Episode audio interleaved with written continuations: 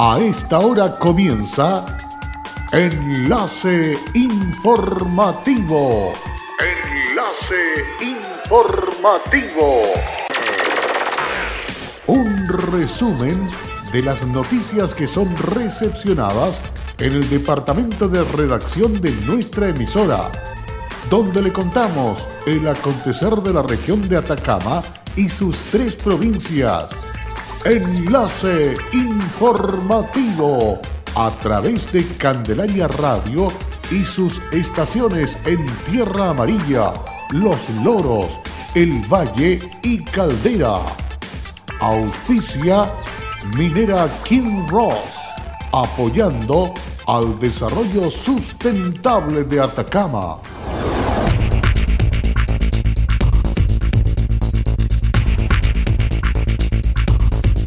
Nuevo balance de autoridades regionales por COVID-19 y toque de queda. Detenidas personas que invitaban a una fiesta masiva, para lo cual ya tenían a la venta entradas.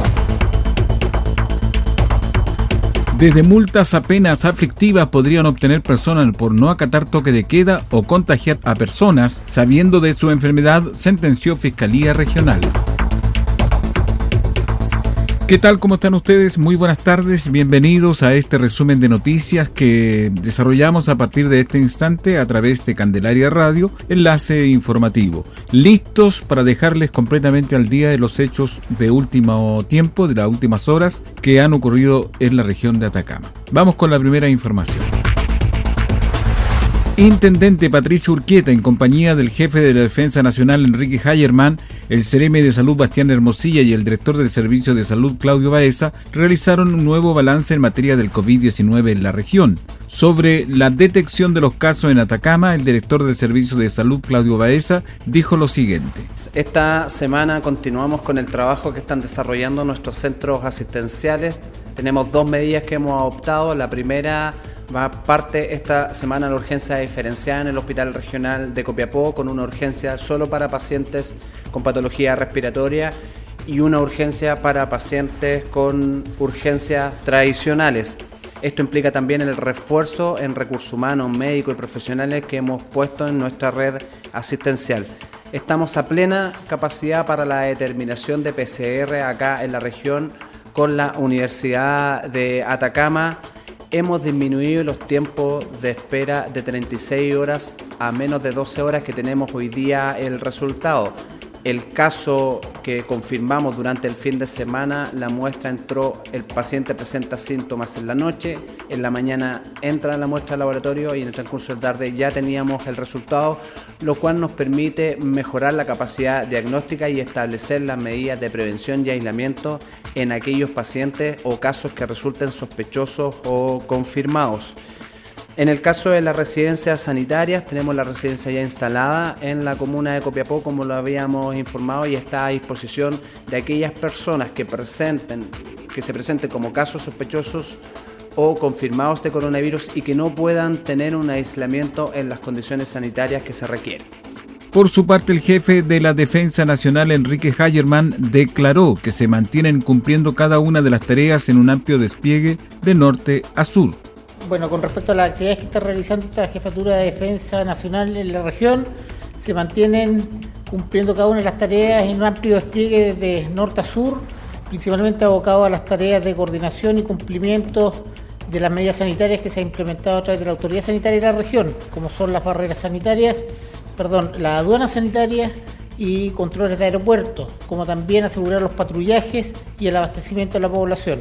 Es así que podemos anunciar que eh, anoche, en el cumplimiento de la medida restrictiva de toque de queda, se infraccionaron 41 personas, de las cuales son 11 de Copiapó, Tierra Amarilla 8, Vallenar 11, Huasco 6, Freirina 2, Chañaral 1 y Diego de Almagro 10.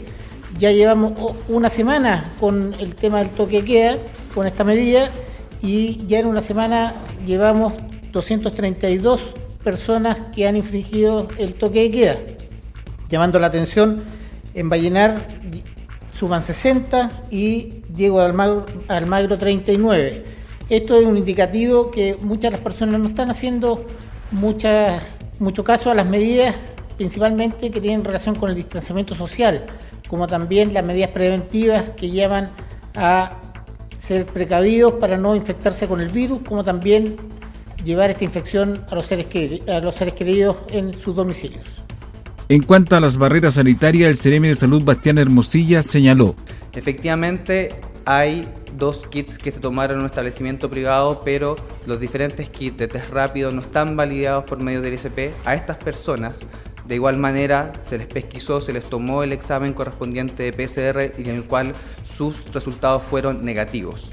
Recalcar la indicación de que en este momento la OMS ni tampoco el ISP a nivel nacional han validado ninguno de estos test rápidos en su efectividad eh, respecto del resultado que otorgan.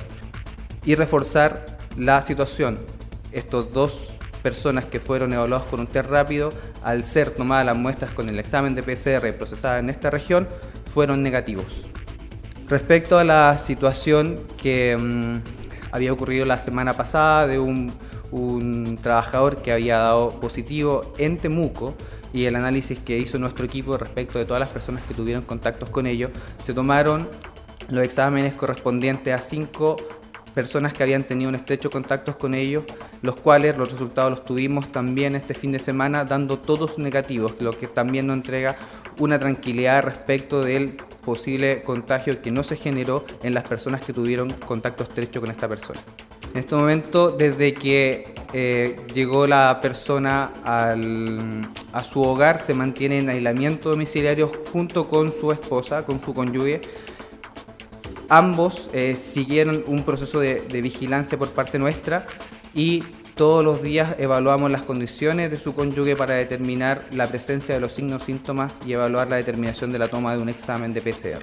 Finalmente nos quedamos con la recomendación de la primera autoridad regional que indica que queremos reiterar nuestro llamado a la gente para que puedan advertir la gravedad de la situación en que estamos viviendo al día de hoy y la necesidad de que se queden en sus casas.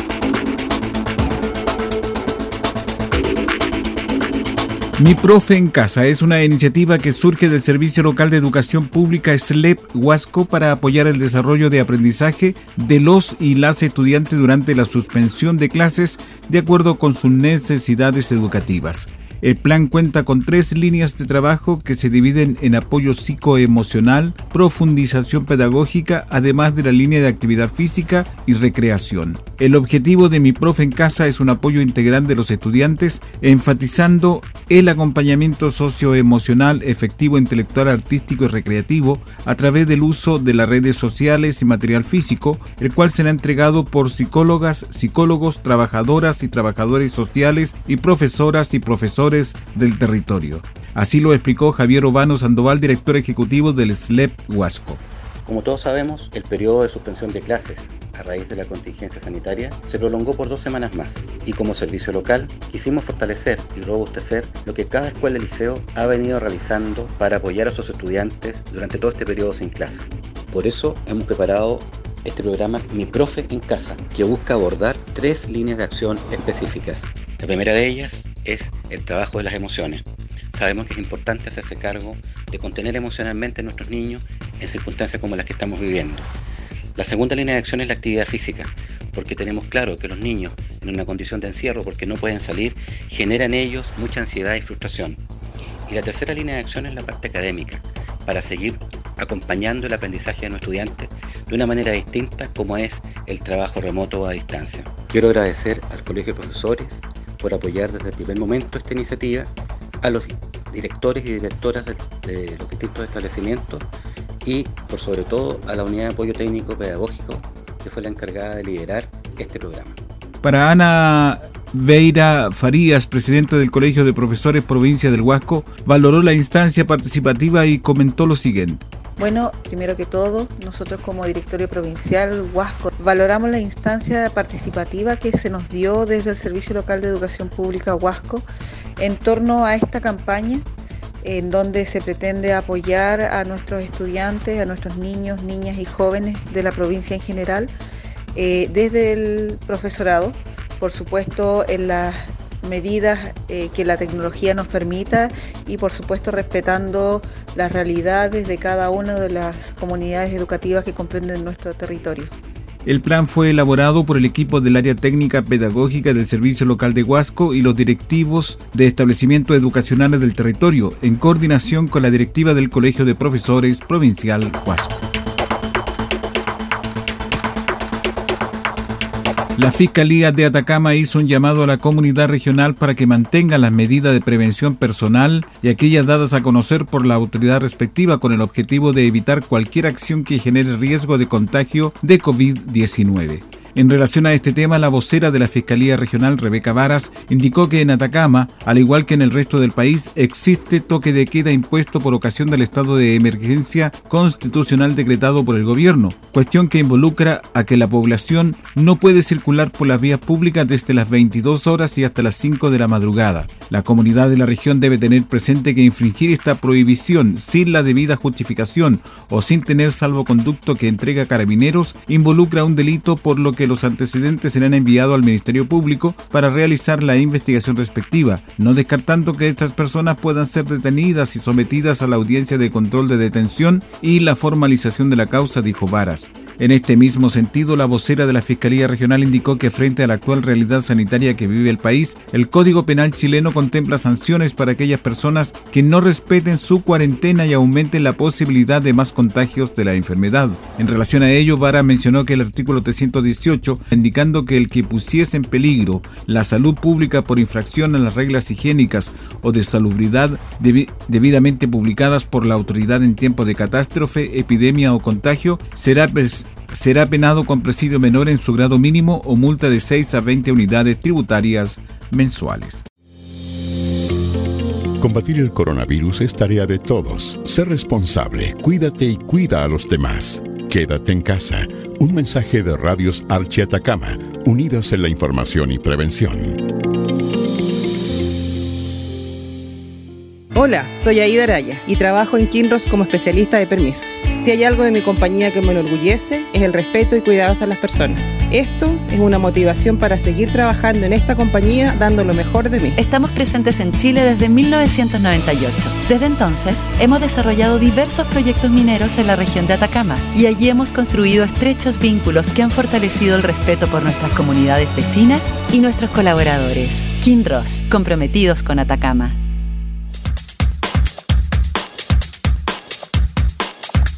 En Candelaria Radio estamos presentando Enlace Informativo, un reporte diario de lo que ocurre en la región de Atacama y sus tres provincias.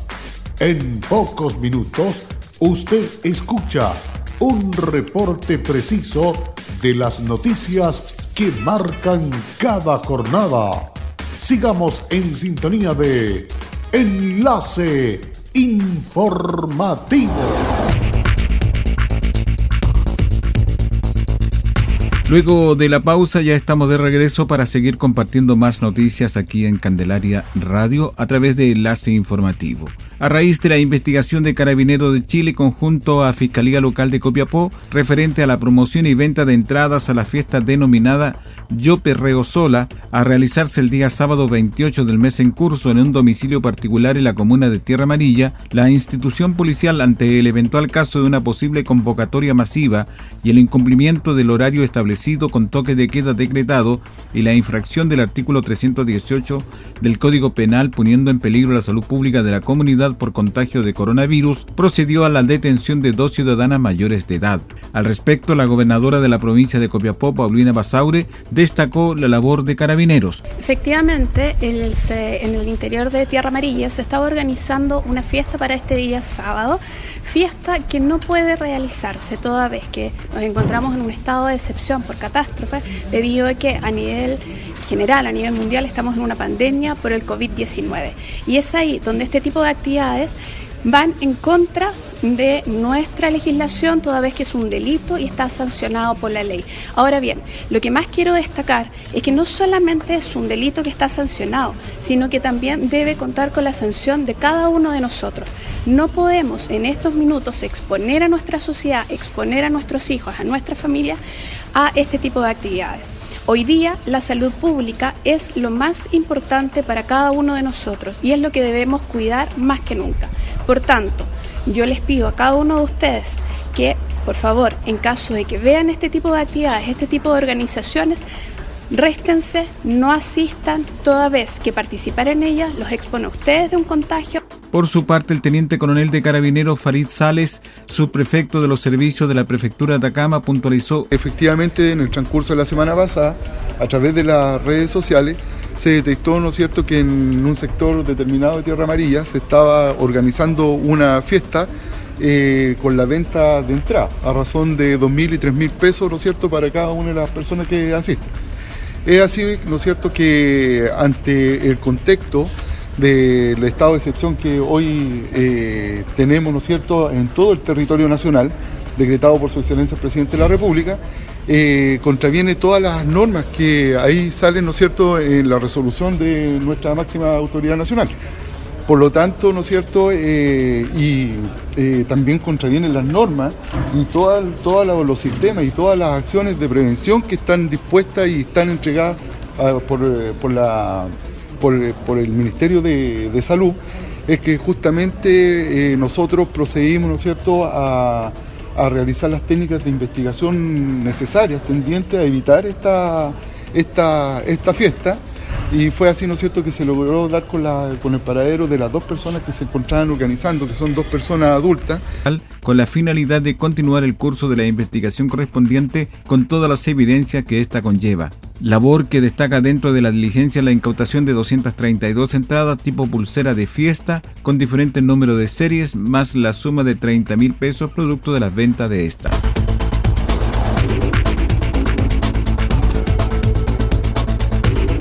Con el objetivo de dar protección a las familias de hogares pertenecientes al 60% vulnerable del país, el gobierno ha anunciado mediante su plan de emergencia económica la, entrega del bono de emergencia COVID-19 a cerca de 2 millones de personas a nivel país. Este beneficio se entregará en forma extraordinaria solo una vez ayudando a más de 16 mil personas de la región de Atacama. En este contexto se estima que el monto será de 50 mil pesos por causante, es decir, a 31.000 a nivel regional. El intendente regional Patricio Urqueta señaló lo siguiente.